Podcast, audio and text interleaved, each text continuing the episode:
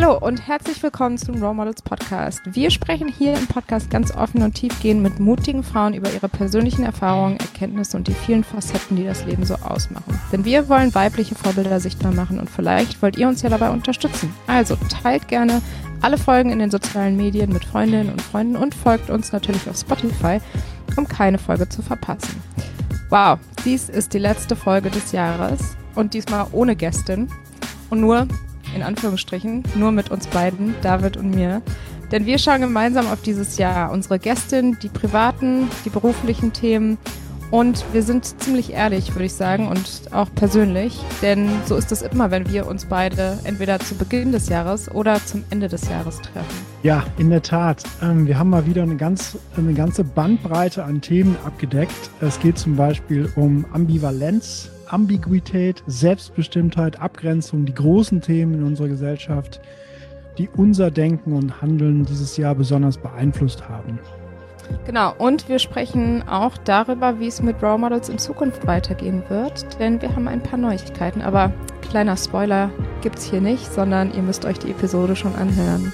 An dieser Stelle auch schon mal einen großen Dank an unsere Gästinnen für die anregenden Gespräche, für die vielen Denkanstöße und die tollen Begegnungen. Vielen Dank an euch, die diesen Podcast hören. Ohne euch wäre das alles hier gar nicht so möglich. Es wäre auch nicht möglich ohne unsere Partner und ganz besonders Jasmin, die uns hinter den Kulissen ganz viel unterstützt hat, ohne die es nicht möglich gewesen wären, solche tollen, spannenden Frauen zu treffen. Bevor unser Gespräch beginnt, möchten wir euch noch den Partner dieser Folge vorstellen, und zwar ist das Schieß Mercedes. Wie auch wir bei Role verfolgt Schieß Mercedes eine sehr ähnliche Mission und rückt im Schieß Mercedes Newsletter regelmäßig Geschichten starker Frauen in den Fokus. Unter newsletter.schießmercedes.de kannst du dich für den Newsletter anmelden. Dann gibt es einmal im Monat eine Menge Inspiration anhand von Interviews und Porträts sowie Einladungen zu exklusiven Veranstaltungen im The Studio. Im aktuellen Newsletter geht es um das Thema, wie du dich wappnen kannst, wenn es mal gerade nicht so gut läuft. Wie kann man es schaffen, in den allermeisten Situationen gelassen zu bleiben und nicht enttäuscht zu sein, wenn es zum Beispiel mit der Bewerbung dieses Mal nicht geklappt hat. Die Antwort lautet Resilienz und Selbstempathie. Sich emotional wappnen gegen die Unwägbarkeiten des Lebens. Wie können wir uns das aneignen? Definitiv ein spannendes Thema unserer Zeit. Alle Infos findet ihr auch in den Show Notes. Also nochmal vielen Dank an Schieß Mercedes für die Unterstützung nicht nur dieser Folge, sondern auch dieses Jahr. Jetzt geht's los mit der letzten Folge des Role Models Podcasts in diesem Jahr. Hier ist Episode Nummer 77 und hier bin ich und Lisa. Ja, wir finden uns im Jahresendspurt wieder und haben heute am Freitag, den 17. Dezember, nehmen wir die letzte Folge für das Role Models Jahr auf. Und wir haben das Jahr gestartet mit einer Vorjahresreflexion oder mit einer Rückjahresreflexion und mit einem Ausblick auf das Jahr 2021. Und ähm, du und ich sitzen jetzt hier am Ende von 2021 und dachten uns, wir machen das nochmal, um zu sehen, vergleichsweise mit dem Jahresstartgespräch. Wie Hast du dir das nochmal angehört? Ich habe es mir nicht nochmal angehört. Ähm, hätte ich vielleicht machen sollen, aber vielleicht ist auch mal ganz gut, frei ähm, in die Reflexion so reinzugehen. Ja. Und ich weiß ja, wir haben im Januar oder im Februar haben wir ja auch viel über das Vorjahr gesprochen und viel weniger über das auf uns zukommende Jahr. Deswegen ist, glaube ich, ganz gut, wenn wir jetzt dieses Jahr mal bearbeiten, weil es war ja auch ein sehr besonderes Mal wieder. Und äh, du und ich haben so ein bisschen Gedanken gemacht, wie wir es vielleicht so das Gespräch ein bisschen strukturieren können. Und wir würden ganz gerne mit einem Rückblick erstmal starten. Du und ich, so aus drei Perspektiven. Persönlich, beruflich, gesellschaftlich, was so unsere Gedanken sind. Wir haben uns nicht abgestimmt. Und bin mal gespannt. Ähm, du hattest einen ganz guten Vorschlag. Du wolltest, also du hast vorgeschlagen, dass wir vielleicht anfangen dem Jahr, also unserem Jahr, deinem und meinem, so einen Titel zu geben. Mhm. Was, welchen Titel hat denn dein 2021? Also wir haben uns zwar Gedanken gemacht, ein bisschen zur Struktur unseres Gespräches, aber als ich darüber nachgedacht habe, habe ich gemerkt, ich kann diesem Jahr gar keine Struktur irgendwie geben. Also sonst war es eigentlich immer so, dass ich das Gefühl hatte, wenn ich so auf ein Jahr zurückgeblickt hatte oder habe, dass das eine Struktur hatte im Sinne von Wellen, so dass ich das irgendwie abzeichnen konnte. Es gab mal gute Wellen, schlechte Wellen, äh, sehr chaotische Wellen. Dieses Jahr gucke ich irgendwie zurück und kann diesem, diesen letzten zwölf Monaten irgendwie keine Struktur geben und auch keine Definition geben. Deswegen habe ich, als ich darüber nachgedacht habe, so welchen Titel würde ich denn diesem Jahr geben, habe ich gedacht, so okay, ähm, ich bin äh, glücklich, aber ich bin total lost. Und deswegen würde ich so sagen, happy but lost. Ähm, und ich weiß ehrlich gesagt nicht, ob ich jetzt die letzten Tage noch genug Zeit habe, um dieses Verlorensein ähm, vielleicht ein bisschen zu minimieren und wieder so ein bisschen sowohl in die Reflexionsphase reinzukommen, aber auch so dem Ganzen wieder so ein bisschen die Strukturen zu geben. Oder ob ich es einfach auslaufen lasse und sage, okay, das Jahr 2021 war, war ich glücklich, aber irgendwie ein bisschen verwirrt und verloren. Was ich ja cool finde an dem Titel, ist, dass der so eine innere Spannung hat, ne? Also so eine Ambivalenz zwischen happy, aber lost oder happy und lost. Also dass nicht so das eine über dem anderen steht. Wenn du auf beide Begriffe mal für dich definieren würdest, also happy und lost, was hängt dahinter? Also glücklich, weil ich alles habe, was ich mir im Leben zum Zufriedensein wünschen kann. Also ich habe eine gesunde Familie. Ich klopfe auf Holz. Ähm, dazu kann ich vielleicht nachher auch noch ein bisschen mehr erzählen. Ich habe eine gesunde Familie. Ähm, ich habe einen, einen tollen Job, den ich natürlich jetzt gerade momentan ein bisschen pausiere, weil ich in der Elternzeit bin. Ich habe tolle Freunde, die ich leider nicht gesehen habe, so viel wie ich möchte. Mm, ich habe meine Eltern um mich herum, ich habe meine meine Nachbarn im Haus, die mit denen wir irgendwie eine sehr innige Beziehung aufgebaut haben, weil man die eigenen Freunde nicht so nicht so selten sieht, so dass wir irgendwie so eine Art ähm, neue Freundschaft äh, aufgebaut haben, die einfach näher und praktikabler ist. Ähm, und weil es mir gut geht. Also ich bin auch gesund und deswegen bin ich glücklich. Und der zweite Begriff, der, ach so, und vielleicht auch noch, weil beruflich das Jahr sehr erfolgreich war und ähm, ich extremst viel gelernt habe über mich selber, über meinen Job, über meine Rolle, über meine Kollegen und Kolleginnen, ähm, über alles, was wir so in unserem Wirkungskreis gemacht haben. Und die, das Ambivalente von Lost sein oder so ein bisschen verloren sein ist halt wirklich, glaube ich, getriggert durch die vielen Krisen dieses Jahres. Ähm, also angefangen mit natürlich der Pandemie, die uns, die irgendwie, Theresa Bücker hat es gesagt, die so eine Decke, eine Decke über alles legt. Klimakrise, die häufig in Vergessenheit gerät und dann doch wieder aufkommt und eigentlich immer in unserem Hinterkopf sein sollte, weil wir uns fragen sollten, wie wollen wir eigentlich unsere Kinder aufwachsen sehen? Also, ne, ich habe jetzt mein zweites Kind Darüber mache ich mir total viele Gedanken. Ähm, dann die Bundestagswahl, die sich sehr lange gezogen hat und wo sich jetzt die Frage stellt, okay, schafft es die Bundesregierung, die neue Bundesregierung, die großen Akzente zu setzen? Und ich würde sagen, wir sind in einer gesellschaftlichen Krise, weil die Gesellschaft komplett auseinanderdriftet. Und das lässt mich so ein bisschen verloren zurück, weil ich mich frage, wo also wo bin ich da und ähm, wie kann ich vielleicht, ähm, wie finde ich meinen mein, mein, mein, mein Ort wieder oder meinen Standpunkt wieder? Und wie können wir diese ganzen Krisen eigentlich lösen? Und das sind jetzt nur Krisen, die äh, jetzt mal in Deutschland auf Deutschland bezogen sind, wobei die Klimakrise natürlich global ist und die Pandemie auch. Aber ähm, die gesellschaftliche Krise, die beschäftigt mich schon ganz schön. Und da habe ich viel drüber nachgedacht. Ich hatte dieses Jahr, glaube ich, keine Minute wirklich bewusst Zeit zu reflektieren um mich zu hinterfragen, wo bin ich eigentlich gerade? Ne? Also wo stehe ich gerade im Leben und was tue ich eigentlich gerade und wie ist mein Wirkungsradius und tue ich das, was mir gut tut oder ähm, und tue ich das, was irgendwie wertschätzend ist und wertschöpfend ist? Ähm, weil dieses Jahr wie so ein Sprint vor mir liegt. Ne? Also ich bin äh, sehr schnell auf das Ziel zugerannt, ohne wirklich mal kurz durchzuschnaufen und ähm, zu hinterfragen, was macht das alles gerade mit mir? Und ich weiß nicht, ob die letzten Tage des Jahres dazu ausreichen, das aufzuarbeiten, aber äh, ich glaube, deswegen passt dieser Titel ganz gut für mich. Wie ist das bei dir? Ja, ich habe, ähm, ich habe, war gestern spazieren und habe so mal nachgedacht und habe dann direkt so gedacht, oh Mist, ich muss jetzt hier den perfekten Titel finden und mir ist nicht so wirklich was eingefallen. Ähm, das erste, was mir so in Gedanken kam, und das ist wahrscheinlich nicht der bestbeschreibendste Titel, weil ich, was ich an dir bei deinem mag, ist, dass der halt diese Spannung hat zwischen einer positiven Seite, aber auch einer herausfordernden Seite und dass du da auch einen gesellschaftlichen Rahmen auch mit reinnehmen, reinnimmst in den Begriff Lost. Das habe ich so nicht. Also mein, mein, mein spontaner, also ich bleibe dann einfach mal mit einem spontanen Gedanke und guck mal, was, wo der mich hinführt, war bestimmt selbstbestimmt das Jahr.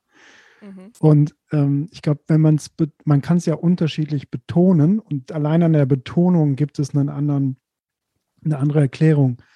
Also zum einen ist diese, also ich bin ins Jahr reingegangen mit dem Wunsch, nicht wirklich das Ziel, aber mehr so den Wunsch, ähm, noch selbstbestimmter unterwegs zu sein. Das habe ich ja mit der Selbstständigkeit vor fünf Jahren schon gemacht. Äh, mit, dem, mit der Coaching-Firma For Chiefs haben wir es ja auch so hingekriegt, dass wir keine Angestellte haben und alle unabhängig sind, also selbstbestimmt auch arbeiten können, aussuchen können, von wo, wie viel, mit wem wir arbeiten wollen.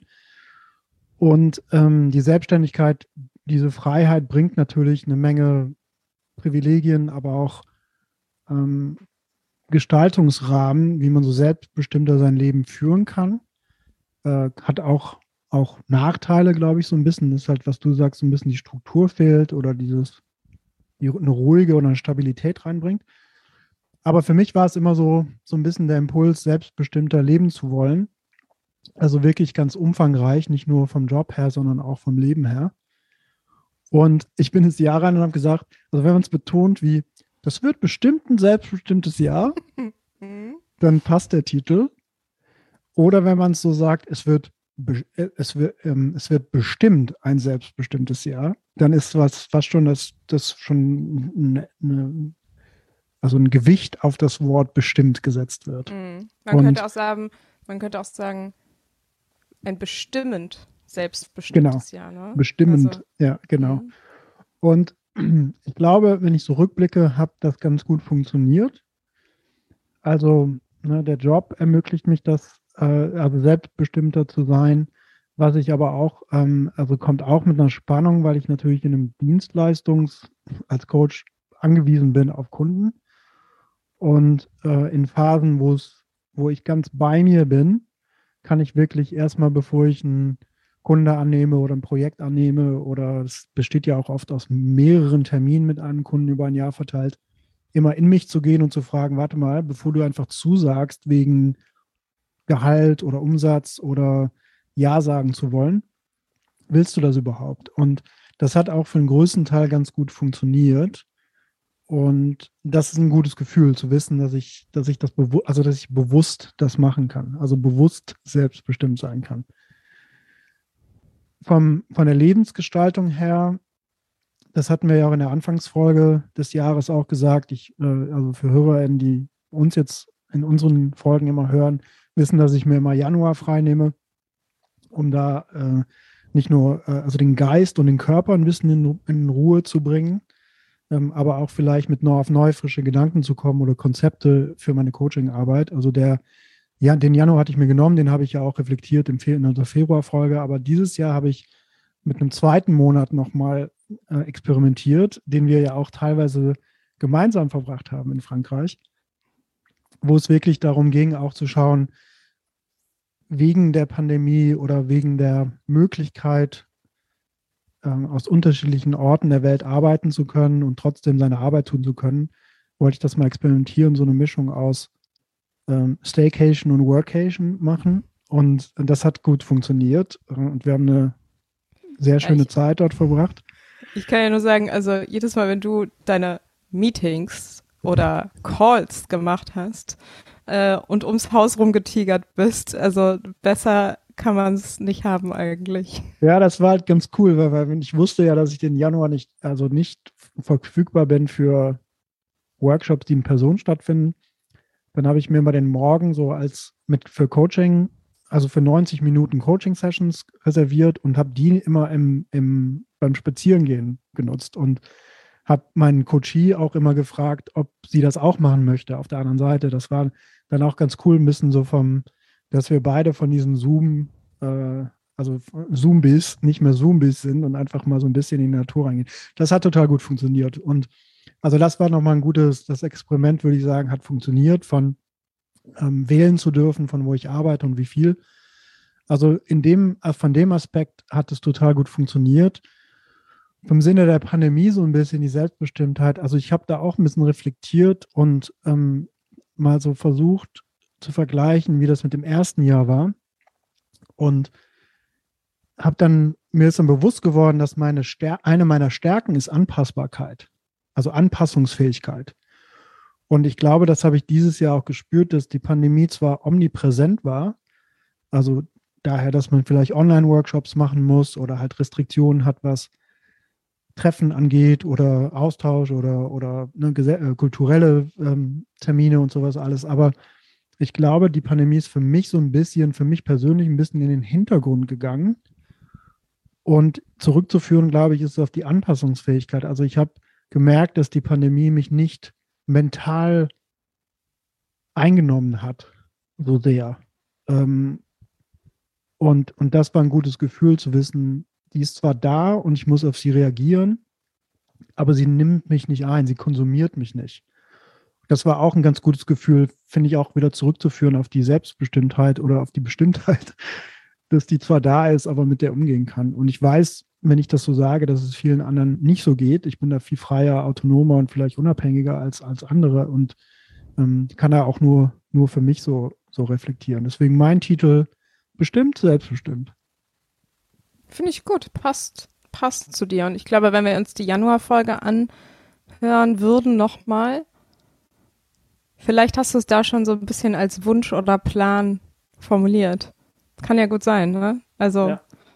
Ja. könnte so sein, ja. Also es war vielleicht nicht, vielleicht ist jetzt nicht der Titel in der Reflexion, sondern der Titel, wie er hätte sein können im, im mm. Februar. Mm. Mm. Ich habe ja so ein bisschen davon gesprochen, so Struktur und, und Wellen. Und das ist natürlich bei dir nochmal was ganz anderes, weil du von überall arbeiten kannst und weil du sehr frei und autonom und autark arbeiten kannst. Aber würdest du sagen, jetzt vielleicht im Vergleich zu den Jahren davor, wo wir einfach nicht mit der Pandemie leben mussten und uns ja mit den Herausforderungen äh, beschäftigen mussten, dass dieses Jahr weniger Struktur oder mehr Struktur für dich hatte? Ich glaube, ein bisschen mehr. Also ich hatte, glaube ich, ich glaube, ein bisschen mehr Struktur, weil ich hatte, ich habe ja diesen Monat frei, dann einen zweiten Monat äh, im, im, Juni, den, der ein bisschen freier war. Und dann habe ich ja auch, glaube ich, schon mal geteilt, dass ich diese, dass es mir total geholfen hat, im Vorfeld des Jahres alle sechs bis acht Wochen eine Woche Ruhe, Ruhewoche einzubauen. Das heißt nicht direkt Urlaub machen, aber so zur Ruhe kommen. Also den, zum Beispiel keine Termine für Kunden zu haben. Das heißt nicht, dass ich da nicht arbeite, weil die Arbeit schwingt im Kopf immer so ein bisschen mit. Aber zumindest für den Geist und den Körper so eine Ruhephase einzubauen. Und das hat halt ergeben, dass diese sechs bis acht Wochen als Sprints gesehen werden und ich die dann ne, Fokus, weil ich weiß, dass ich diesen sechs, acht Wochen Gas gebe, weil dann kommt die, diese, diese Pausewoche. Und diese Struktur hat total geholfen. Die andere Struktur ist, dass ich ähm, versuche, nicht mehr als drei ganz, also Ganztagsworkshops zu ähm, terminieren mit meinen Kunden.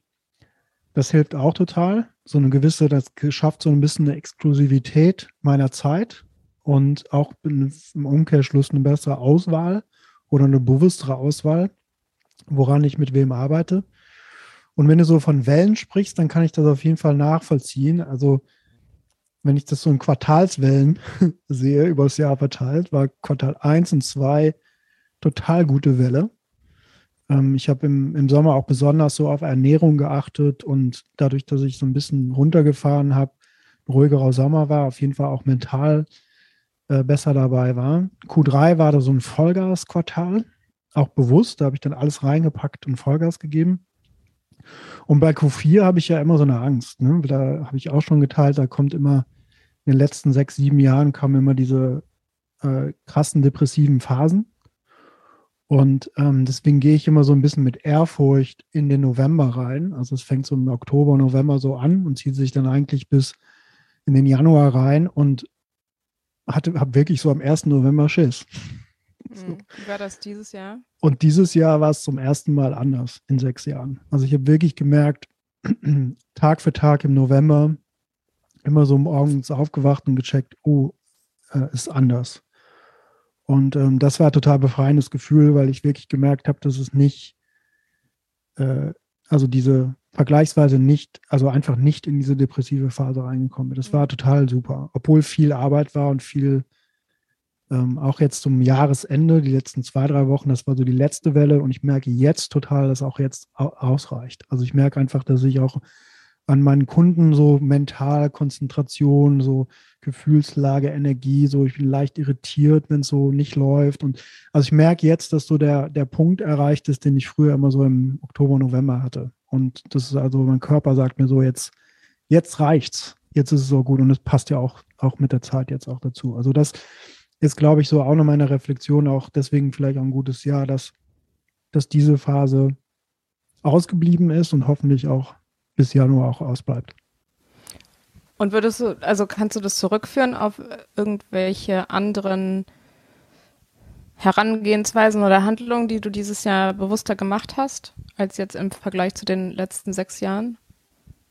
Weil das ist ja schon ein Durchbruch, ne? Also das ist ja so, du startest in die dunkelste Jahreszeit, für dich auch, und merkst aber, hm, irgendwas ist positiv anders. Ja.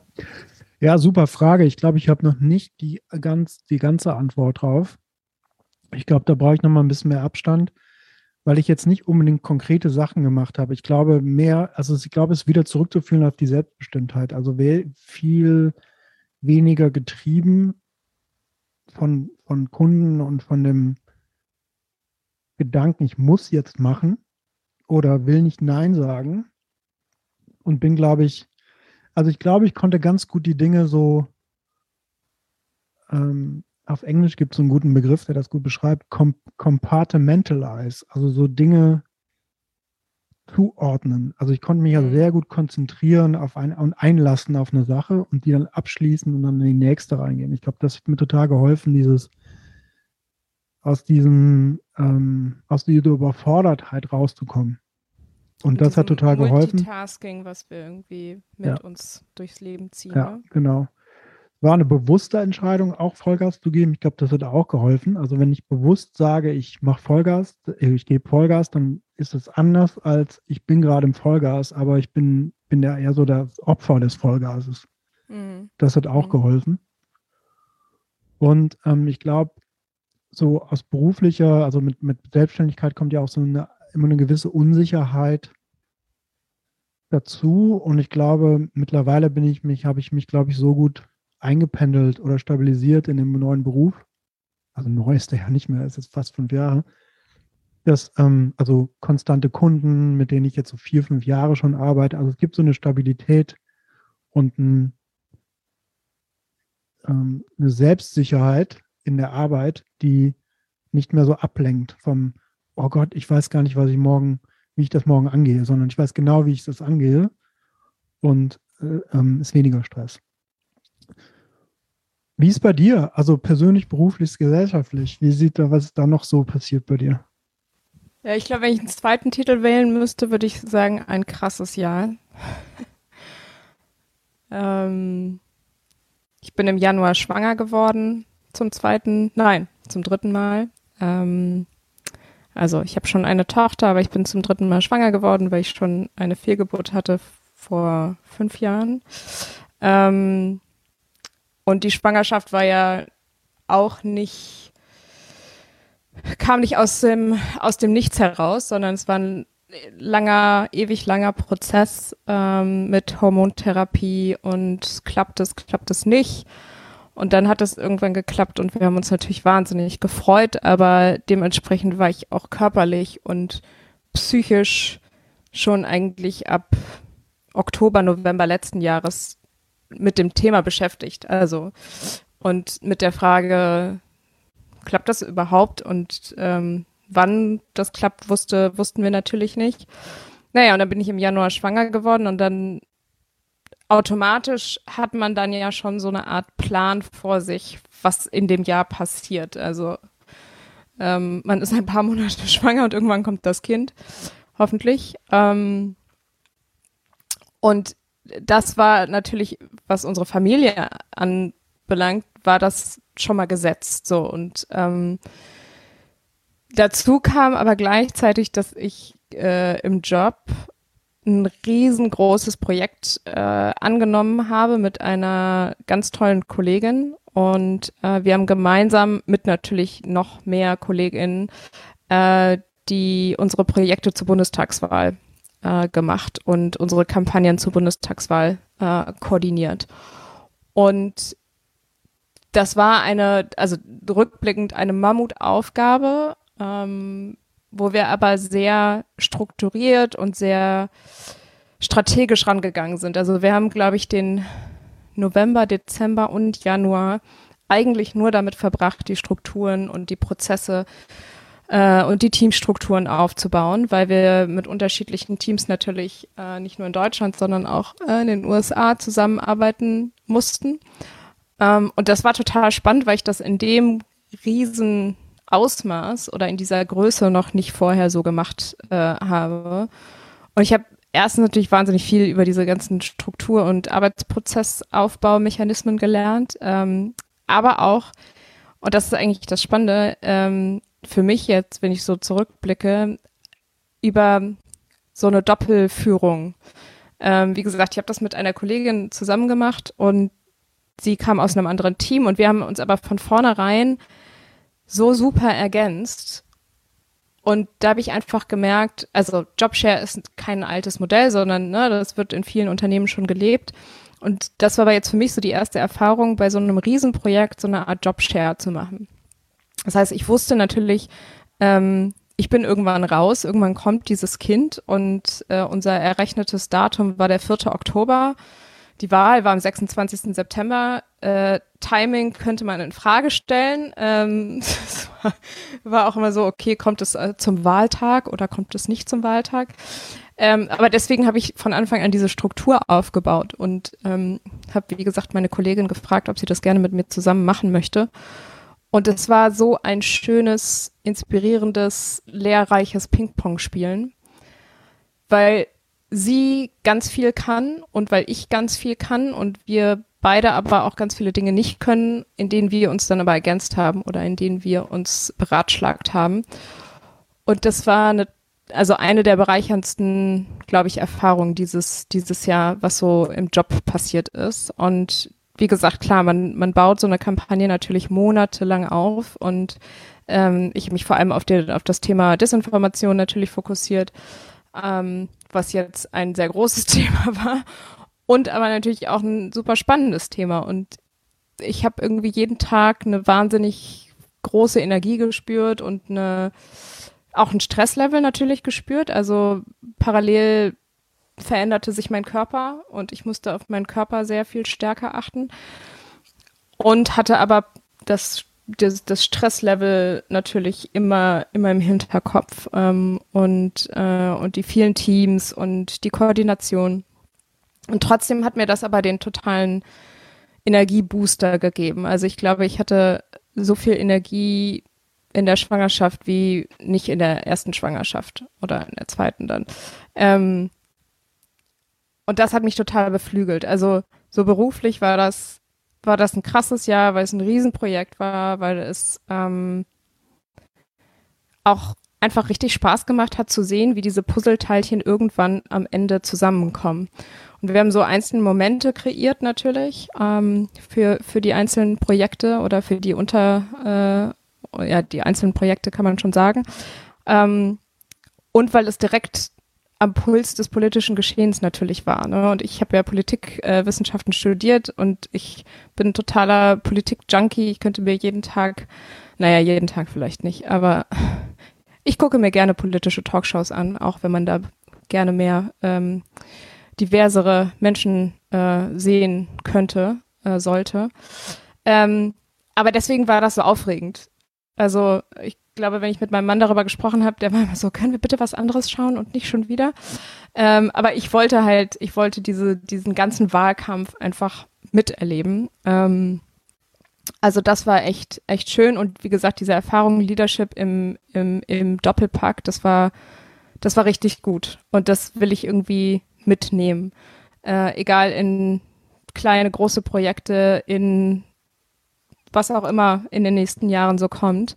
Weil ich glaube, daraus kann viel ein viel besseres Ergebnis entstehen, als wenn man alleine im stillen Kämmerlein vor sich hin bröselt und ähm, vor allem, weil wir alle im Homeoffice waren, noch mal sehr viel schwieriger natürlich. Ne? Du kannst dich nicht einfach austauschen. Und Anna und ich, liebe Grüße Anna, äh, Anna und ich hatten jeden Tag äh, ein Catch-up und haben gesprochen und sind äh, die To-Dos durchgegangen und haben gesagt, okay, wo müssen wir, wo, wo sind Blocker, wo müssen wir irgendwie wo müssen wir ran, wo können wir delegieren, wo brauchen wir Senior Leadership äh, Input. Und das war einfach eine richtig, richtig tolle Erfahrung. Ja, und privat, wie gesagt, ich meine, das ist halt Schwangerschaft, ne? Da geht man, ähm, vor allem mit der, mit der Erfahrung so einer Fehlgeburt geht man natürlich anders ran. Äh, ich hatte jetzt nicht mehr so viel Angst wie bei meiner ersten Tochter, aber ähm, ja, irgendwie schwingt das immer so ein bisschen mit, äh, diese Angst. Und dennoch habe ich mich total fit gefühlt. Ähm, ich bin bis zum zehnten, bis, bis zur letzten Woche, glaube ich, Fahrrad gefahren, habe Yoga gemacht, ähm, habe mit dir viel Eis gegessen, das gehört auch dazu. Aber ich habe ja durch den Alltag, glaube ich, auch mit, mit kleinem Kind einfach mich sehr kraftvoll gefühlt und das total genossen.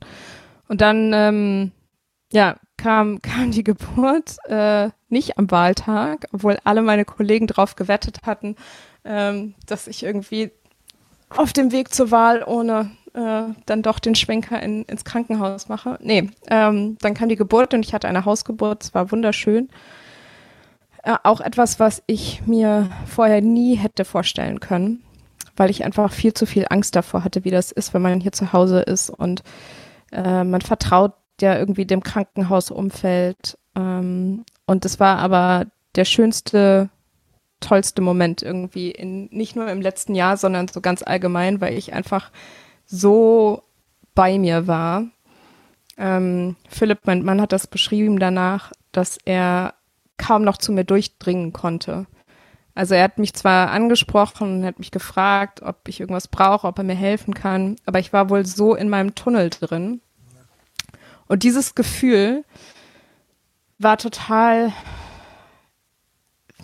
erhabend. Also ich fand das so, wenn ich jetzt daran zurückdenke, fand ich das so schön, weil ich das allererste Mal, glaube ich, so bei mir war und mich da so auf mich selbst fokussiert habe. Mhm. Glaubst du, es liegt daran, dass das die zweite Geburt war, dass du dich, weil es nicht neu war, sondern also dass ja, du es anders wahrgenommen hast, weil, weil du, weil es nicht mehr diesen Neuheitsfaktor hatte? Weil ich glaube ich nicht mehr so viel Angst hatte ähm, und auch nicht mehr so viel Respekt vor, vor der Geburt. Und weil ich glaube ich meinen Körper schon auch durch die erste Geburt und durch die zwei Schwangerschaften oder drei Schwangerschaften einfach super gut kennengelernt habe und gemerkt habe, auch an dem Tag an sich gemerkt habe, okay, mein Körper stellt sich von sich aus drauf ein und ich muss eigentlich gar nicht so viel tun, sondern das, was ich tun muss, ist den Stress von mir schieben, die Angst von mir schieben und alle Ratschläge von mir schieben und einfach bei mir sein. Und dann war das ja einfach ein, ein tolles, äh, tolles Erlebnis. Und natürlich ohne zwei Hebammen an der Seite hätte ich das natürlich, also kann man das ja gar nicht schaffen. Deswegen Sissy, hallo. Beste Hebamme.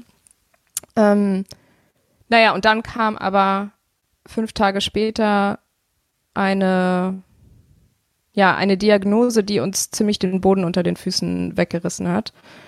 Mm, unser Kinderarzt kam zur, zur Untersuchung zu uns nach Hause und horchte am Herz und stellte ein Geräusch fest. Und ich lag natürlich noch im Bett. Fünf Tage war die Geburt her. Ich war komplett körperlich, mental, emotional neben der Spur.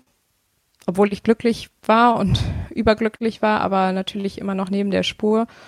Und ähm, der Kinderarzt hat uns dann direkt zum Kinderkardiologen geschickt, der dann ein VSD festgestellt hat. Ähm, das ist im Prinzip äh, in unterschiedlichen Ausführungen ein Loch in der Herzscheidewand. Also ähm, Kinder kommen im Prinzip mit einem Loch auf die Welt und ähm, das kann entweder groß sein, das kann klein sein, das kann an unterschiedlichen Stellen sitzen und davon hängt ähm, natürlich das Risiko ab ähm, äh, für die Gesundheit des, des Neugeborenen. Und ja, wir saßen halt dann da in dieser Praxis und die Diagnose, die hat mich auf jeden Fall ganz schön tief erschüttert.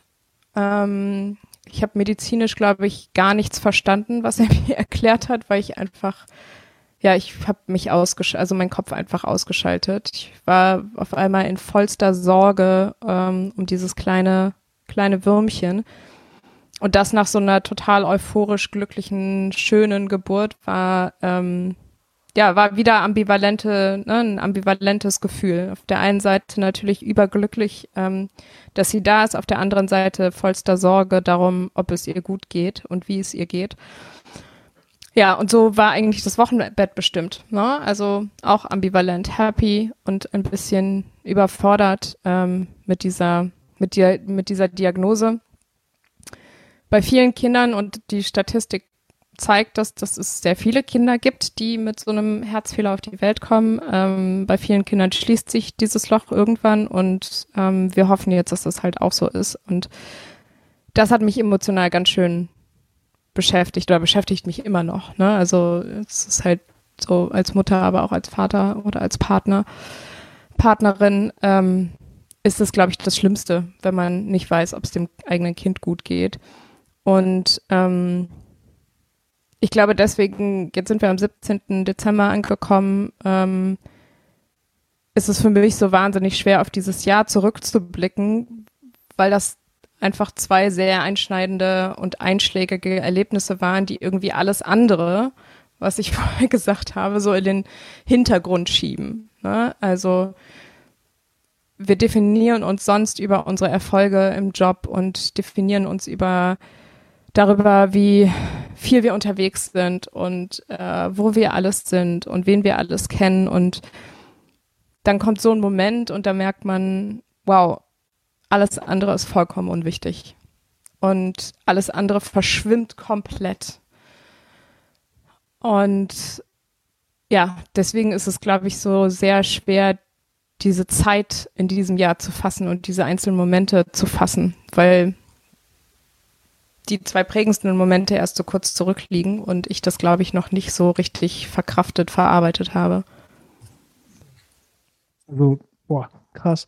Also zunächst einmal vielen Dank, dass du das teilst. Also zum einen die Erfahrung mit der Geburt und da so ein bisschen zu beschreiben, wie das so für dich war, aber auch natürlich mit den fünf Tagen danach, mit der Diagnose so konfrontiert zu werden und dann nicht zu wissen, also diese Machtlosigkeit, damit umgehen zu können für so ein kleines Wesen. Also vielen Dank, dass du das so teilst und ich finde das total erfrischend, weil wir natürlich auf sozialen Medien immer suggeriert bekommen, dass das Mutter werden, Eltern werden und so, das, also wird immer nur die leichte Seite gezeigt und also zumindest von dem, was ich so sehe und ähm, dahinter hängen oft da andere Geschichten und deswegen finde ich das schön und mutig, dass du das auch teilst ähm, hier so.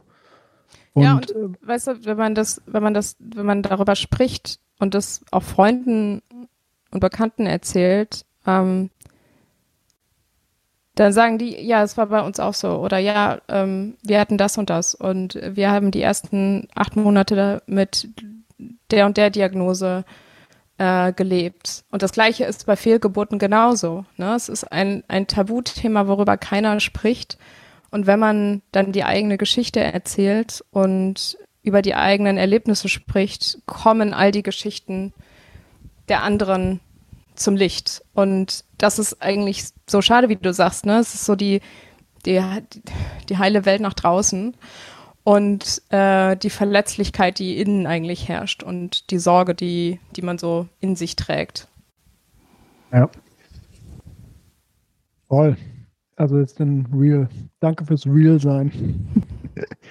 und der andere Gedanke, den ich hatte, als du gesprochen hast, also du, als du so ein bisschen die das Narrativ von beruflich Co-Leadership-Projekte, Riesenprojekte auch, die du in Co-Leadership da umgesetzt hast, parallel die Schwangerschaft und dann dieses natürliche Ende nach der Bundestagswahl in, in resultierend in der Geburt und so.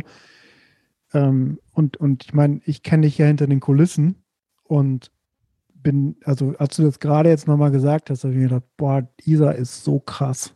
Isa ist so krass beeindruckend, wie ähm, du das einordnest alles. Also, weil ich weiß ja auch, wie du das von deiner Persönlichkeit machst, dass du so, also du gehst ja alles mit so einem unfassbar überdurchschnittlichen Engagement ran und auch ähm, vielleicht, also Perfektion nutze ich jetzt hier mal im Positiven, also dann die Dinge auch richtig geil, also richtig gut zu machen und vielleicht mit einer leichten Tendenz zur Überperfektion, so.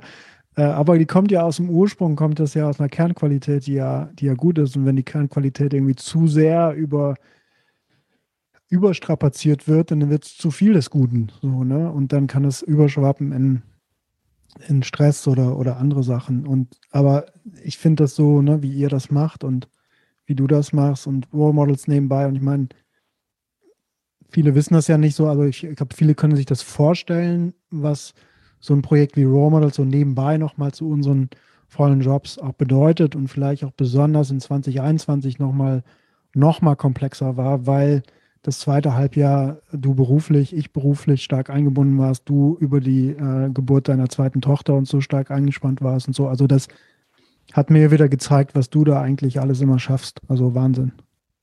Danke. Ja.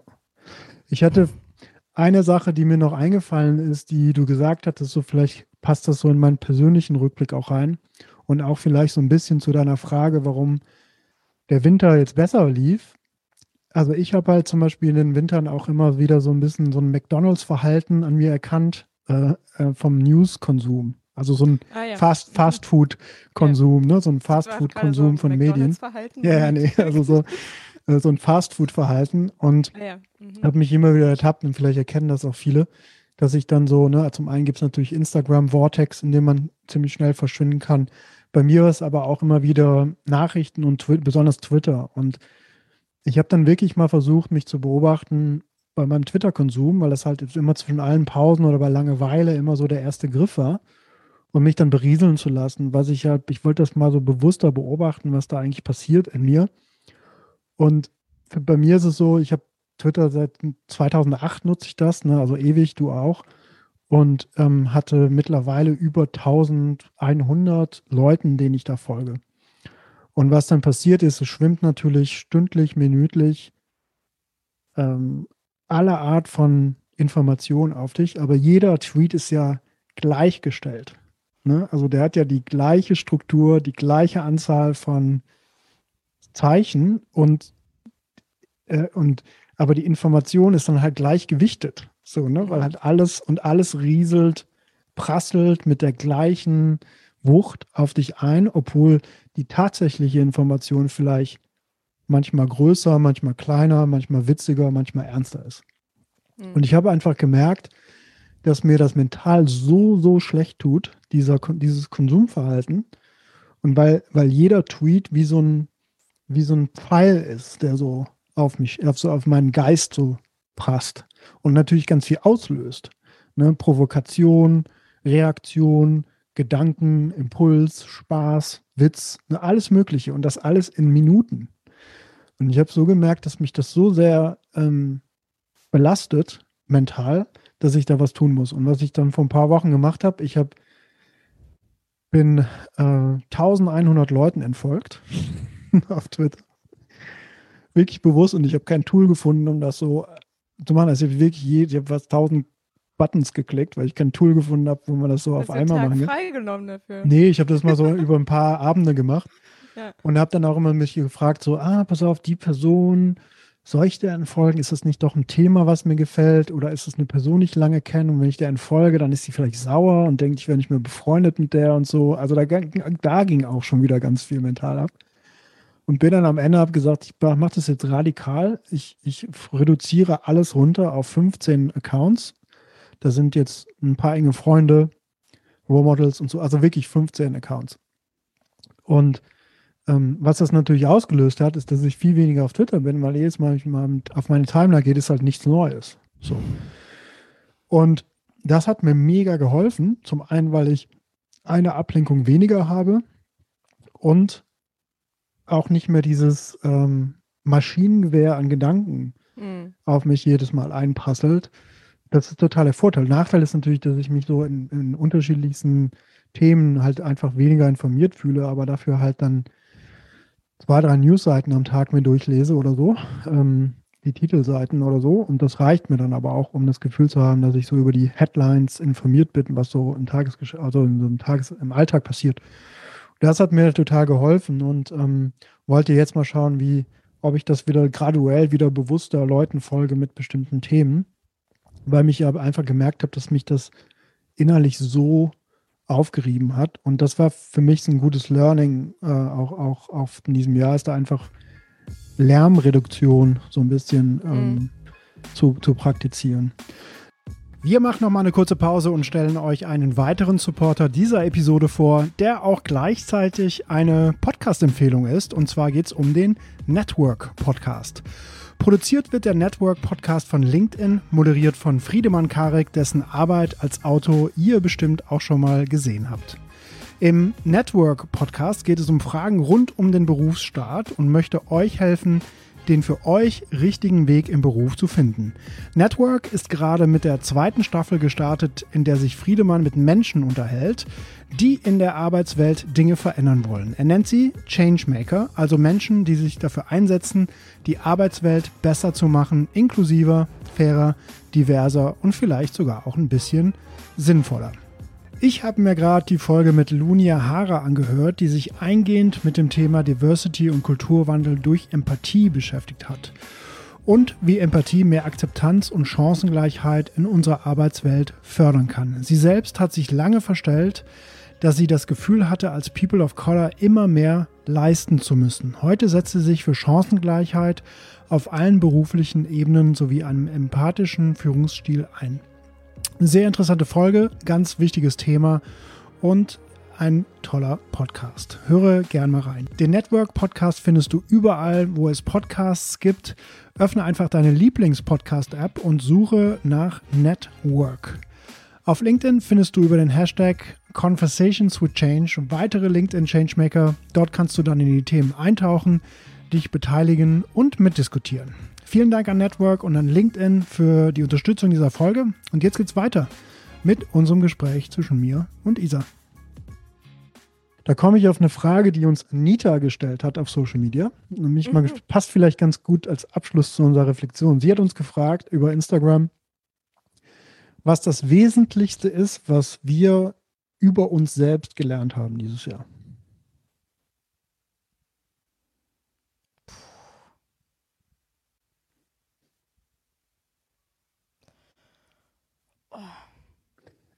Starte einfach mal, vielleicht kannst du ein bisschen Ja. nachdenken. Ähm, Ich habe auch noch keine korrekte Antwort, also es wird bestimmt wieder so ein bisschen, muss ich mich da ein bisschen hinmeandern.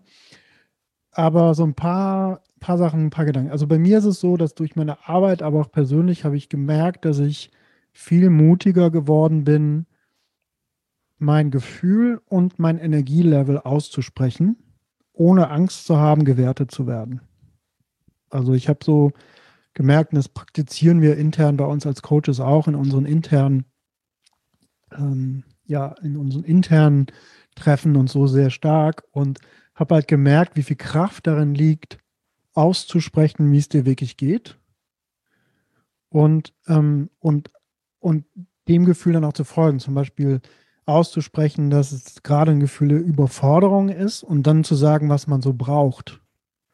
Finde ich, also hat so eine, so eine kraftvolle Also es ist einfach kraftvoll, das auszusprechen und dann zu sehen, dass die andere Person dich dann dort trifft. Also auch da ein Verständnis für kreiert und einfach eine ganz andere Ebene, wie das Gespräch sich dann weiterhin verfolgt oder, oder entwickelt. Und das fand ich total stark. Also ich glaube, ich habe in den letzten Jahren, ich glaube, ich habe das auch schon in meiner Folge gesagt, so überhaupt den Gefühlshaushalt immer in, in, in Ordnung zu kriegen für mich. So, ich konnte halt oft Gefühle nicht verbalisieren oder einordnen.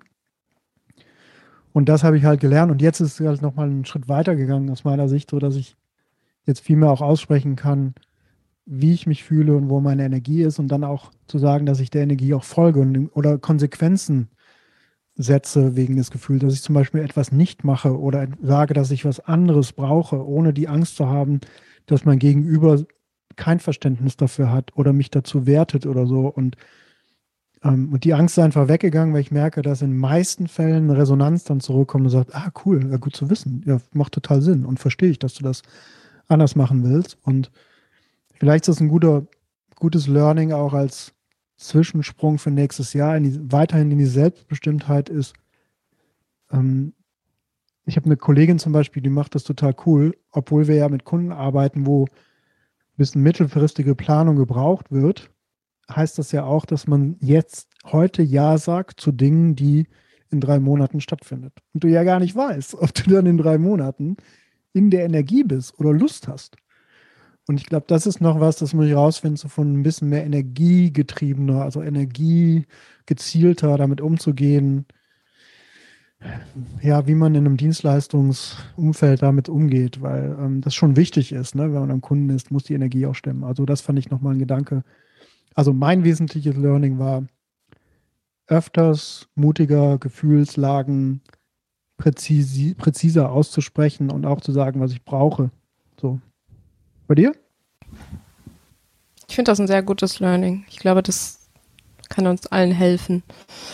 Ich hatte jetzt ein bisschen Zeit nachzudenken. Ich glaube, ja. ich habe ähm, hab so drei Dinge über mich gelernt. Einmal, ähm, dass ich, dass ich eine unglaubliche Kraft und Energie in mir habe, von der ich immer schon glaubte zu wissen, aber die dieses Jahr, mh, mm, die ich dieses Jahr noch mal mehr entfalten konnte. Ich glaube sowohl also körperlich, beruflich, emotional ähm, und dass ich mich immer wieder frage, woher kommt diese Energie und ich habe keine Antwort darauf. Die ist einfach da und ähm, die kann manchmal ins Extreme führen, ne, so dass ich äh, entweder von anderen zurückgehalten werden muss oder gestoppt werden muss, um nicht ähm, komplett die Puste zu verlieren.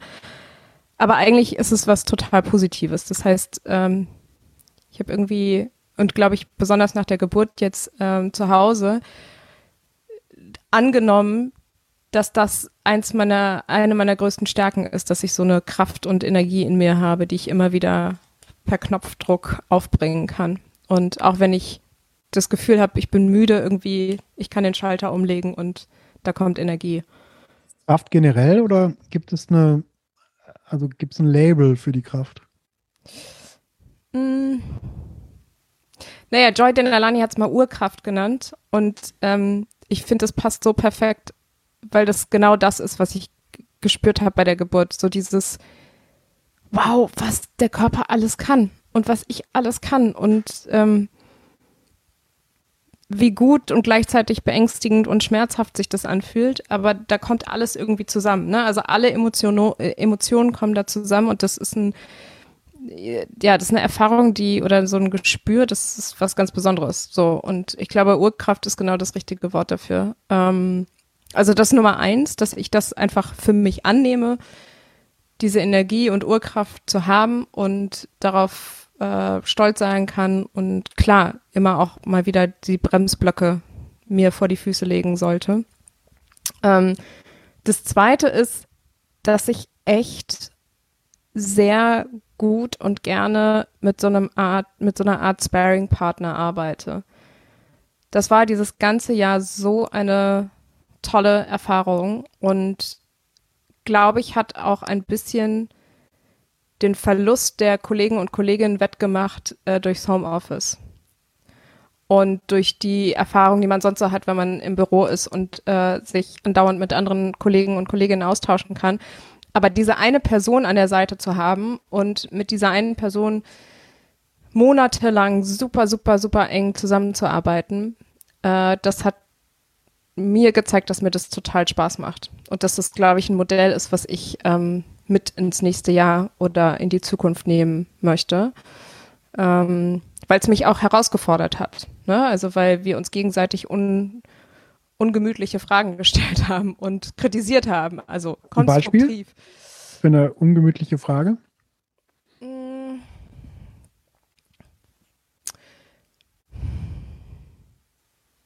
Naja, wir haben halt vor, vor, vor den einzelnen Projekten im, als Teil der großen Kampagne ähm, mussten wir die einzelnen Projekte auch immer vorstellen und äh, so ein bisschen äh, das, das Sign-off bekommen oder die, ähm, das, das Feedback, dass wir damit fortfahren können mit der Strategie.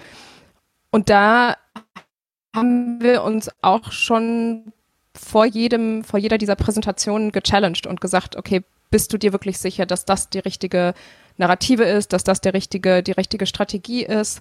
Äh, und man selber sitzt da und denkt, ja, ich habe eine Woche irgendwie meiner, meinen Kopf und meinen Geist da reingestellt. Klar denke ich, dass es richtig ist. Und dann wirst du aber herausgefordert von deinem Gegenüber, von deiner, von, von, von der Person, mit der du das große Projekt äh, führst. Und am Ende des Tages ist ein viel besseres Ergebnis dabei entstanden. Ne? Also das fand ich total, total ähm, augenöffnend. Und das allerletzte ist, und das ist, äh, klaue ich jetzt mal von, von einer Karte, die mir eine Freundin geschickt hat, äh, letztes Jahr war das, äh, Zeit Wert geben. Und das habe ich dieses Jahr gemerkt. Ähm, es war alles so total ambivalent und gefühlt viel zu schnell, um hinterherzukommen. Ähm, nicht nur durch Job, aber auch durch natürlich Kind, dann zwei Kinder ähm, und Role Models nebenbei. Also ich hatte oft das Gefühl, dass ich eigentlich äh, drei Schritte zurück bin und mein Leben schon vor mir wegläuft. Nicht im negativen Sinne, aber das ist einfach schon schneller und ich komme gar nicht hinterher. Und die, diese, dieser Spruch Zeit Wert geben, das kommt jetzt erst so ein bisschen bei mir an, weil ich denke, ich will das genau wieder mit ins nächste Jahr nehmen. Also bewusst sich hinzusetzen, mit der kleinen Tochter ein Buch zu lesen, bewusst sich hinzusetzen, ein Buch zu lesen und nicht parallel noch Nachrichten zu checken oder Instagram durchzuscrollen oder Twitter durchzuscrollen, ähm, bewusst Sport zu machen und nicht parallel noch irgendwas anderes erledigen. Also, oder vielleicht auch selbstbestimmt und bestimmter Dinge zu machen, ne? so wie du das äh, am Anfang beschrieben hast. Und das ist etwas, was ich jetzt vielleicht nicht durchs Jahr gelernt habe, aber was ich jetzt gerade am Ende des Jahres mir gewünscht hätte, dass ich das mehr gemacht hätte. Und hätte, hätte Fahrradkette, ich würde das halt gerne mit ins nächste Jahr nehmen. Als, ja, cool. ähm, als, als Wunsch. Ja, ich habe das Gefühl, dass, ähm, also wir haben uns ja in den letzten Wochen nicht super oft gesehen, aber doch ein paar Mal. Und da habe ich das Gefühl, dass du das schon machst. Also ich glaube, du bist schon konzentrierter bei, der, ja, bei den Sachen. Das merkt, das spürt man schon, ja. Dann lass uns doch mal aufs, aufs Role Models Jahr ein bisschen zurückblicken und, und auch mal sagen, wie es vielleicht weitergeht auch. Ähm, hast du für dieses Jahr so ein, also ist natürlich eine schwierige Frage, so, ne, zu sagen, ein Highlight oder eine Gästin, die so in Erinnerung bleibt, weil wir natürlich nicht ähm, ähm, einzelne Folgen unbedingt ausgrenzen wollen, aber gibt es so so Dinge, die so hängen geblieben sind bei dir? Vielleicht eine Gästin oder so? Die. Also, was ja auch ambivalent war, war, war die Art und Weise, wie wir die Gespräche geführt haben. Ja, also mal im Studio unter allen möglichen Sicherheitsmaßnahmen, dann virtuell. Ähm, und das hat natürlich ganz viel auch mit der Gesprächsqualität gemacht. Ne? Und als wir das letzte Mal jetzt mit Theresa wieder bei mir zu Hause in der Küche saßen, habe ich gemerkt, wie unglaublich wertschätzend solche Gespräche sind und wie äh, schade und traurig das eigentlich ist, dass ich zumindest ähm, im, in diesen letzten Monaten so wenig dieser Gespräche hatte, äh, weil einfach das Leben so schnell läuft und weil wir immer noch in der Pandemie leben. Und da gab es ein paar Gespräche, wo ich, äh, als wir die im Studio gemacht haben, wo ich rausgegangen bin und so ein richtiges beflügelndes Gefühl in mir getragen habe. Und da will ich gar nicht jetzt auf einzelne Gespräche reingehen, aber einfach nur so diese Tatsache, wie wichtig Gespräche von Auge zu Auge und von Gesicht zu Gesicht sind und man ja auch in Gesten bestimmte Gefühle und Emotionen ähm, erkennen kann, die man einfach über den Bildschirm nicht so erkennen kann. Und den, den Frauen beim Nachdenken zuzuschauen, das ist irgendwie das Schönste. Ne? Und äh, dann darauf zu warten, was sie vielleicht antworten auf eine Frage. Ähm, mich haben viele Frauen einfach nachhaltig beeindruckt und ich habe mir viele Folgen nochmal danach angehört, was ich vielleicht in anderen Jahren nicht so gemacht habe. Vielleicht aus Zeitgründen oder weil die Gespräche noch so stark in Erinnerung immer waren. Dieses Jahr war es aber irgendwie anders. Und ich muss sagen, ich habe aus jedem Gespräch sehr viel gelernt und mitgenommen. Und ähm, ja, vielleicht ein, aber das ist, da, da spricht der, der Politik-Nerd wieder. Ähm, ein Gespräch, was mich richtig beeindruckt hat, war mit, mit Christa Nichols. Einfach weil dieses ganze Setting drumherum mich so bewegt hat. Also wir haben ja Christa Nichols, äh, eine der, der bekanntesten äh, ersten Politikerinnen bei den Grünen und ähm, eine der wenigen Frauen in der Bonner Republik. Die haben wir interviewt im Rahmen der Filmpremiere von Die Unbeugsamen. Also bei dem Film geht es um, wie gesagt, die Pionierin in der Politik der Bonner Republik und ich bin in Bonn aufgewachsen. Ich habe das natürlich alles irgendwie miterlebt. Und das war für mich, da ist irgendwie mein Politikwissenschaft Herz aufgegangen und äh, ich habe vorher mit meinem Vater telefoniert, der sie natürlich äh, direkt miterlebt hat und ihre Politik direkt miterlebt hat. Und ähm, das war, das war einfach schön, so, weil ich da auch sehr mit zu Hause verbunden war und mit, mit meinem, mit meiner inneren Leidenschaft äh, für, für Politik und für das politische Geschehen. Ohne jetzt das Gespräch an sich so herauszuheben, sondern einfach nur, weil ja, ähm, das ganze Setting drumherum sehr toll war. Und ich bei der Premiere ja dabei war und Angela Merkel gehört habe und Rita Süßmuth getroffen habe und all die Pionierinnen auf der Bühne standen. Das war ganz toll und weil es, glaube ich, auch, da haben wir ja auch drüber gesprochen, weil es ein mutmachender ähm, Aufruf ja auch war für mehr Frauen in die Politik zu gehen. Und das, obwohl es so schwierig ist für Frauen immer noch in der Politik. Ähm, und wir sehen das jetzt an den, an den, an der neuen Regierung. Es geht in die richtige Richtung.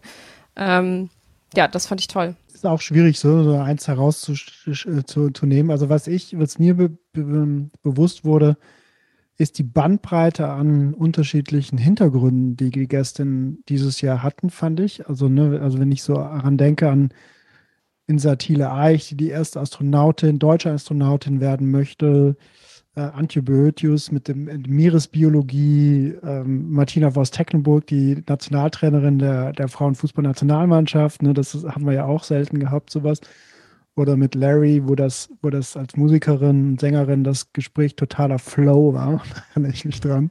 Es war einfach so ein geiler Flow, einfach nur mit ihr.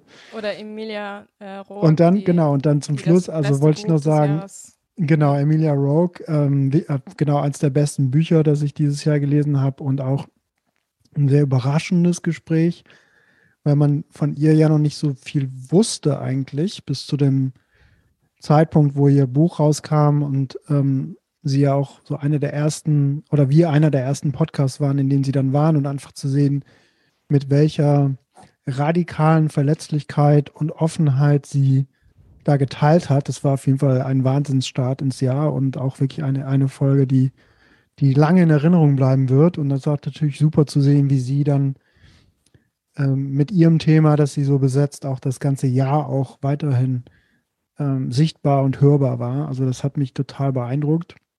Und vielleicht ein zweites noch, was für mich persönlich herausgestochen hat, war das Interview mit oder das Gespräch mit Katja Riemann, ähm, weil sie ja natürlich eine Wucht ist, auch als Frau und als, als Mensch.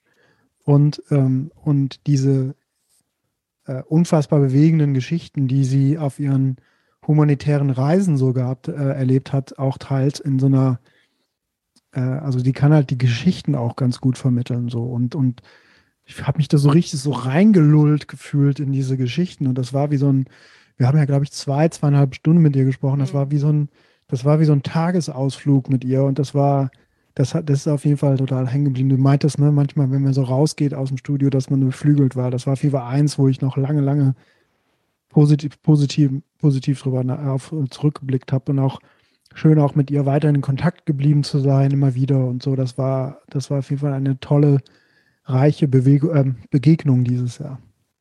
Ja, und wir sind ja mal die, die, die Fragen durchgegangen. Ne? Frage, die Sie stellen an die nächste Gästin, ohne zu wissen, wer, wer zu uns zum Gespräch kommt. Und ich habe mir all diese Fragen mal angeschaut und da sind sehr gute Fragen dabei. Ähm, und auch verständlicherweise kommt häufig so eine kurze Denkpause, wenn die nächste Gästin die Frage hört, weil es, ja, weil es ganz schön, ganz schön fordernde Fragen zum Teil sind. Ähm, und wir haben, also ein paar Themen aus den Fragen haben wir schon so ein bisschen äh, ange, angeteasert. Ähm, mal eine aus. Ich suche mal eine aus. Ähm, das ist eigentlich ganz, also ich nehme die mal auf äh, von Caroline Herfurth. Das war unser letztes Gespräch jetzt auch ganz toll. Ich habe das so genossen, mit ihr äh, eine Stunde zu sprechen. Ähm, was glaubst du, sind die Hürden, die dich hindern, in die eigene Kraft zu kommen für die Themen, die dir wirklich wichtig sind? Ja, also meine spontane Antwort ist die Kraft der anderen. Mhm. Also ähm, die dich da, die dich daran hindern. Ja, also so die, die, es ist nicht die Kraft der anderen, sondern die Anziehungskraft der anderen. Also dieses, also wenn, wenn ich merke, dass ich nicht in meiner Kraft bin, liegt es daran, dass die Strahl, also dass die, dass ich zu, zu, zur Kraft der anderen ge, gezerrt werde. Mhm. So, und dass das, du dich davon beeindrucken lässt? Oder? Ja, nicht beeindrucken, aber so, so wie so ein, wie eine Anziehungskraft. Also, dass ja. wenn ich mich da verliere in meiner eigenen Kraft, zu sehr dann angezogen werde in die Kraft des anderen oder in die, in das Bedürfnis des anderen, was die Person also braucht. Also das ist, das war so, ist so meine spontane Reaktion auf diese Frage. Ähm, also was mir das so ein bisschen sagt, ist immer wieder einzuchecken mit mir selbst, so, äh, weil ich natürlich gerne helfe, mein Job erfordert das zu helfen. Äh, ähm, und, und wenn ich da nicht einchecke mit mir selbst, kann ich in diesen Vortex reingezogen werden und äh, komme da auch schlecht wieder raus. Also diese Getriebenheit des anderen. Und ähm, passt auch zum Learning, so, so ein bisschen bei mir, also da so ein bisschen so, was, also die, was mich hindert, an meiner eigenen Kraft, äh, in meine eigene Kraft zu kommen, ist dann, wenn die Kraft der anderen zu groß ist. Hm. Hm. Ja, ich kann das, ich kann das nachvollziehen. Ich glaube, ich sehe das ähm, vor allem bei ja, bei den vielen Themen, die uns so umgeben und mh, mm, dort so die eigene Meinung zu bilden, beziehungsweise auch wirklich zu verstehen, ist das meine eigene Meinung, die ich zu einem Thema habe, oder ist das vielleicht die Meinung, die ich aus unterschiedlichen Meinungen anderer mir zusammengepuzzelt habe? Ja. Ne? Also, und da mehr bei sich zu sein. Und ähm, so, das habe ich dieses Jahr auch so ein bisschen gespürt. Man tendiert schnell dazu, zu allen Themen was sagen zu wollen oder beitragen zu wollen, aber da nochmal in sich zu hören und zu sagen, macht das überhaupt Sinn? Habe ich davon Ahnung? Ähm, ist das ein Mehrwert für andere, wenn ich dazu ja. was beitrage? Ich finde da immer eine Frage ganz gut, wem dient das? Mhm. Also dient das der Sache oder dient es mir und meinem Ego? Ja. Ja.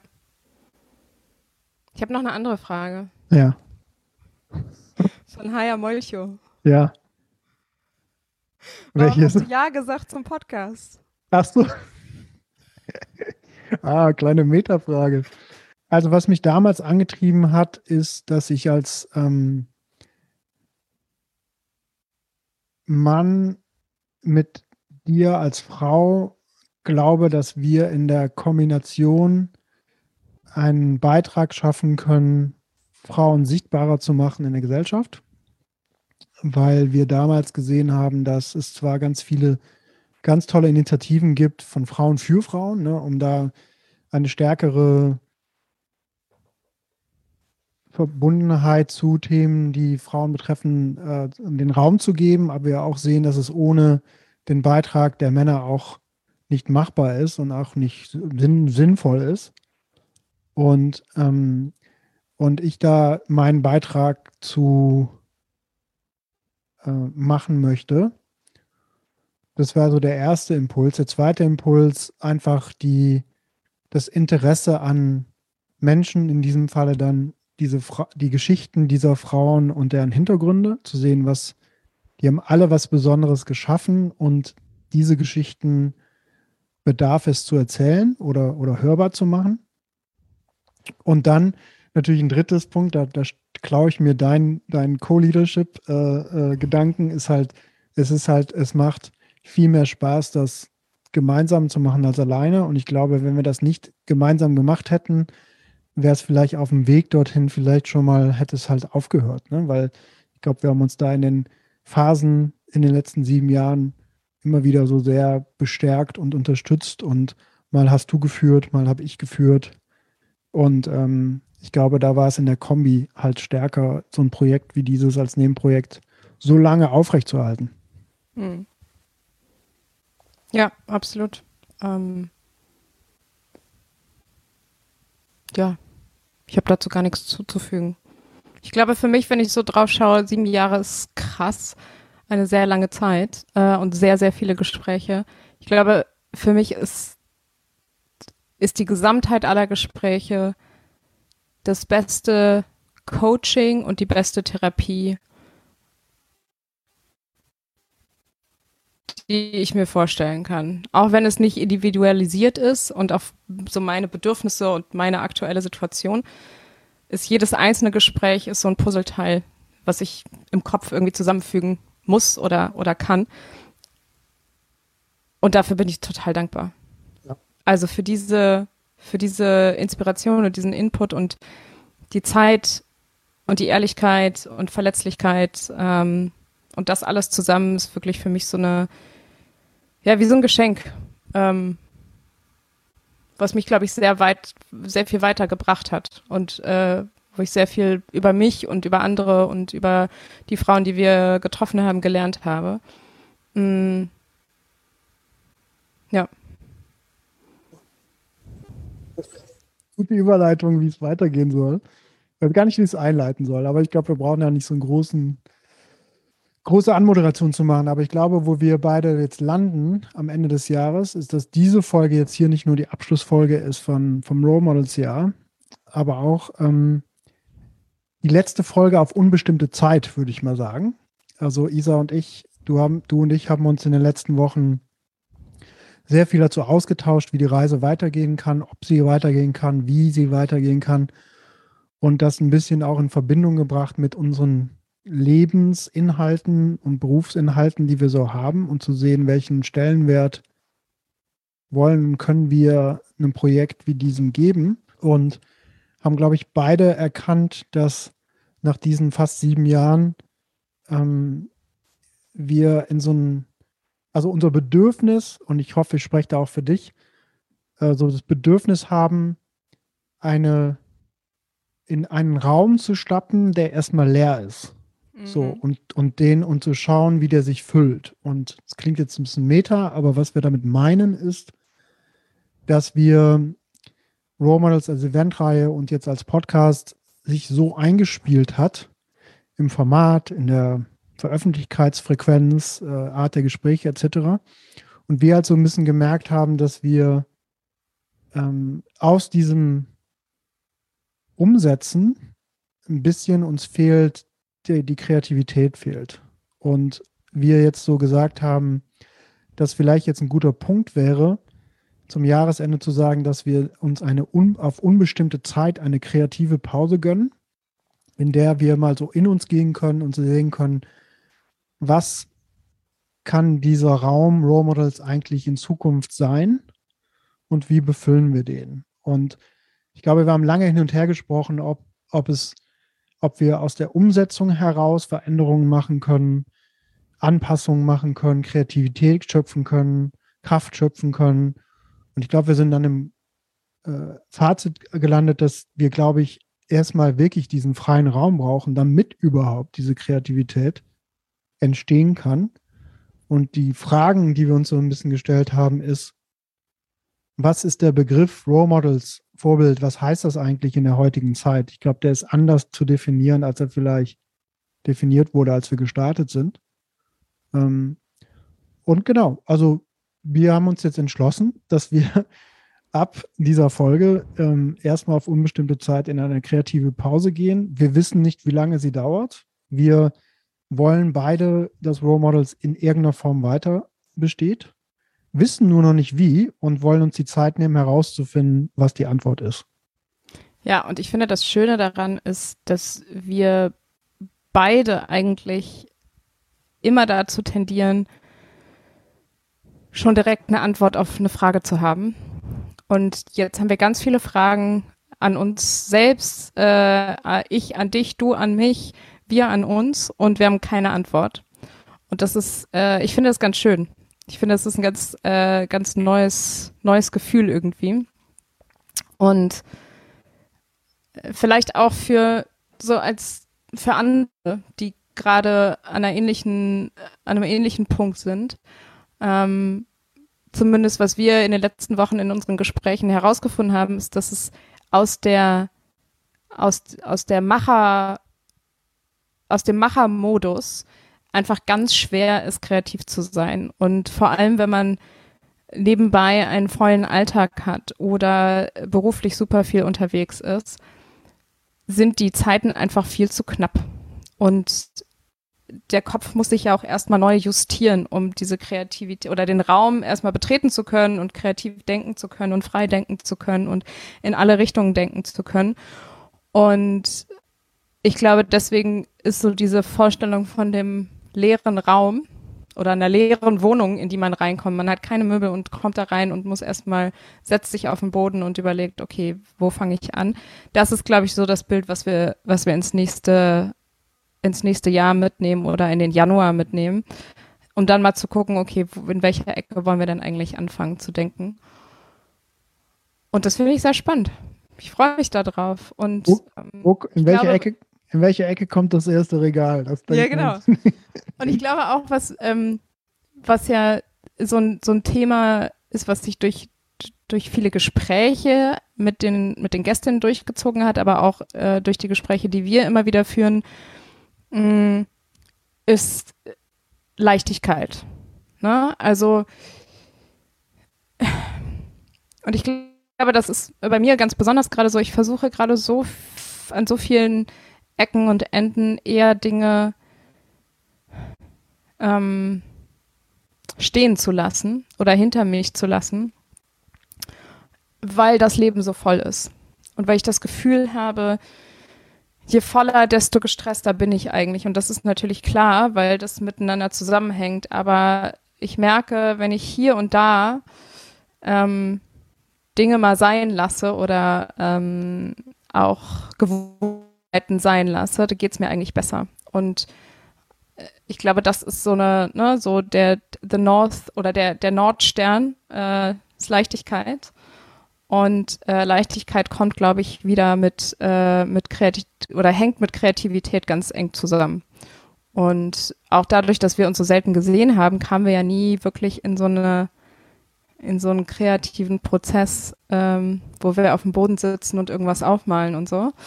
Ähm, ja, und ich freue mich darauf, mit dir das zu machen. Ja, ich freue mich auch. Also ich habe ein sehr, sehr gutes Gefühl dabei. Es hat, also ich finde den Begriff super Leichtigkeit, da wieder reinzukommen. Also leerer Raum klingt gut, Leichtigkeit klingt, klingt gut, Kreativität klingt gut und wieder so ein bisschen Abstand und ähm, also den, den, das, das frei denken zu können. Ne? Also wir haben das damals so sehr frei und sehr spontan, e, fast experimentell gestartet und diesen Modus haben wir schon lange nicht mehr gehabt. Ne? Wir haben den englischen Podcast aus einem Experiment heraus, also die Eventreihe aus einem Experiment heraus gemacht, den englischen Podcast, den deutschen Podcast. Und jetzt ist so, das, der läuft jetzt seit fast vier Jahren, der deutsche Podcast. Und ich glaube, da ist jetzt so der richtige Zeitpunkt, nochmal zu gucken, ähm, was ist, wenn man de, sich dem mal entzieht? Mhm. So, was passiert dann? So in uns, mit dem Format, mit dem Begriff, mit der Marke, mit dem, Projekt, mit der Initiative, was auch immer da hängt, ne? Und, und mit Abstand mal drauf zu schauen, zu sehen, Schritt für Schritt mal reinzufühlen, wie könnte man das wieder befüllen, finde ich auch wieder so, dass, also finde ich ein gutes Gefühl. Also gar keine Nostalgie oder so dabei oder kein, kein Abschlussgedanke oder so. Es ist mehr so diese, dieses, diese Spannung, wie es, wie, wie es weitergehen könnte. So. Spannend. Ja. Ja, spannend. Cool.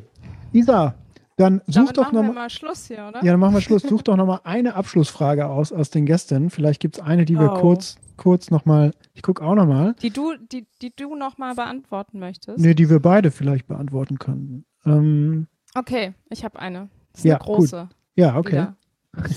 Und dann eine große, kurze. Eine, große, kurze. Von Matthias aus Tecklenburg. Was macht dich zu dem Menschen, der du heute bist? Boah, krass.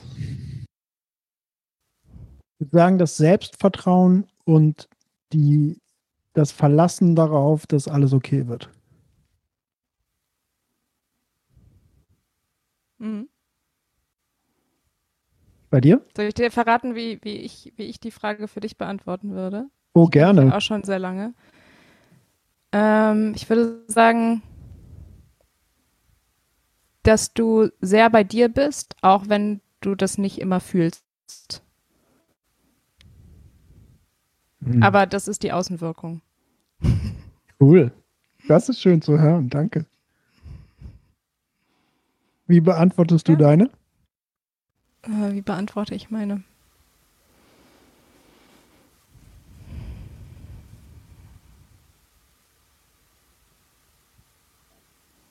Mhm. Mist, äh, hätte ich mal eine andere Frage auswählen sollen.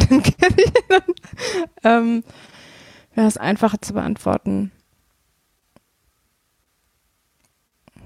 Ich glaube, ich habe eine positive Grundeinstellung zu mir selbst und zum Leben. Und diese grenzenlose Energie, die ja. ich seitdem ich klein bin in mir trage. Dinge zu machen, Dinge zu verändern, Dinge, ja, Dinge, Dinge zu machen. Egal was. Ich, äh, darf ich auch aus meiner Perspektive? Was mich beeindruckt, ist die deine Eigenschaft, Dinge multipolar zu betrachten, also differenzierter. Ich habe früher immer mal gesagt, dass du halt diplomatisch bist, aber das klingt so technisch, so technokratisch. Ähm, also, um das mal so eine Ebene höher zu nehmen, ist multipolar. Also, dass du, du, du schaffst es immer wieder anders, anders, andere Perspektiven, eine andere Perspektive auf die Dinge zu nehmen. Sehr schön. Und das ist zusätzlich zu den Sachen, die du gesagt hast. Nicht. das okay. Schön. Das, das höre ich. Das, das hört sich gut an für mich. Ja, so. Äh, Jahresabschluss. Jahresabschluss, ja. Kapitelabschluss, Ära-Abschluss vielleicht sogar. Ja. Und, Und ähm, ein weißes Blatt vor uns. Ein weißes Blatt vor uns. Und mit diesem weißen Blatt verabschieden wir uns bei euch und hoffe, ihr könnt auch in irgendeinem Lebensbereich, den ihr habt, vielleicht ein weißes Blatt vor euch legen und auch die Chance habt, einen leeren Raum zu betreten oder zu betrachten Und ähm, ihr werdet weiterhin von uns hören. Wir werden uns immer wieder mal melden, so über Social Media, auch von alten Episoden. Hoffe, ihr findet vielleicht nochmal alte Episoden wieder, die euch gefallen hat. Oder vielleicht ist ein guter Grund, jetzt auch nochmal in die, ins Archiv reinzugehen und zu stöbern. Da gibt es eine Menge im deutschen und englischen Podcast. Und wir möchten uns auf jeden Fall für eure Treue und ähm, ja, gemeinsame Reise äh, schon mal bedanken, dass ihr äh, nicht nur den Podcast gehört habt, aber auch geteilt habt und Fragen gestellt habt und uns Feedback geschickt habt, E-Mails, Instagram-Messages und so. Äh, das hat uns total angespornt und ähm, war wirklich so ein Treibstoff für uns, dass wir das weitermachen können. Und ähm, dafür sind wir euch total dankbar. Und ähm, wir sehen uns wieder, hören uns wieder. Vielen Dank fürs Zuhören, vielen Dank an dich und vielen Dank an euch, dass ihr dabei wart. Schön, dass es euch gibt und ihr Teil dieser Role Models und Teil des Role Models Jahres wart. Vielen Dank auch an unsere Partner dieser Episode, Schieß Mercedes und dem Network Podcast von LinkedIn. Und ein riesen Shoutout auch an dich, Jasmin. Vielen Dank für die redaktionelle Arbeit an dieser Folge und alles, was du tust. Wir hören uns wieder in der Zukunft. Bis dahin macht's gut, bleibt gesund und bitte passt auf euch auf. Euer David und eure Isa.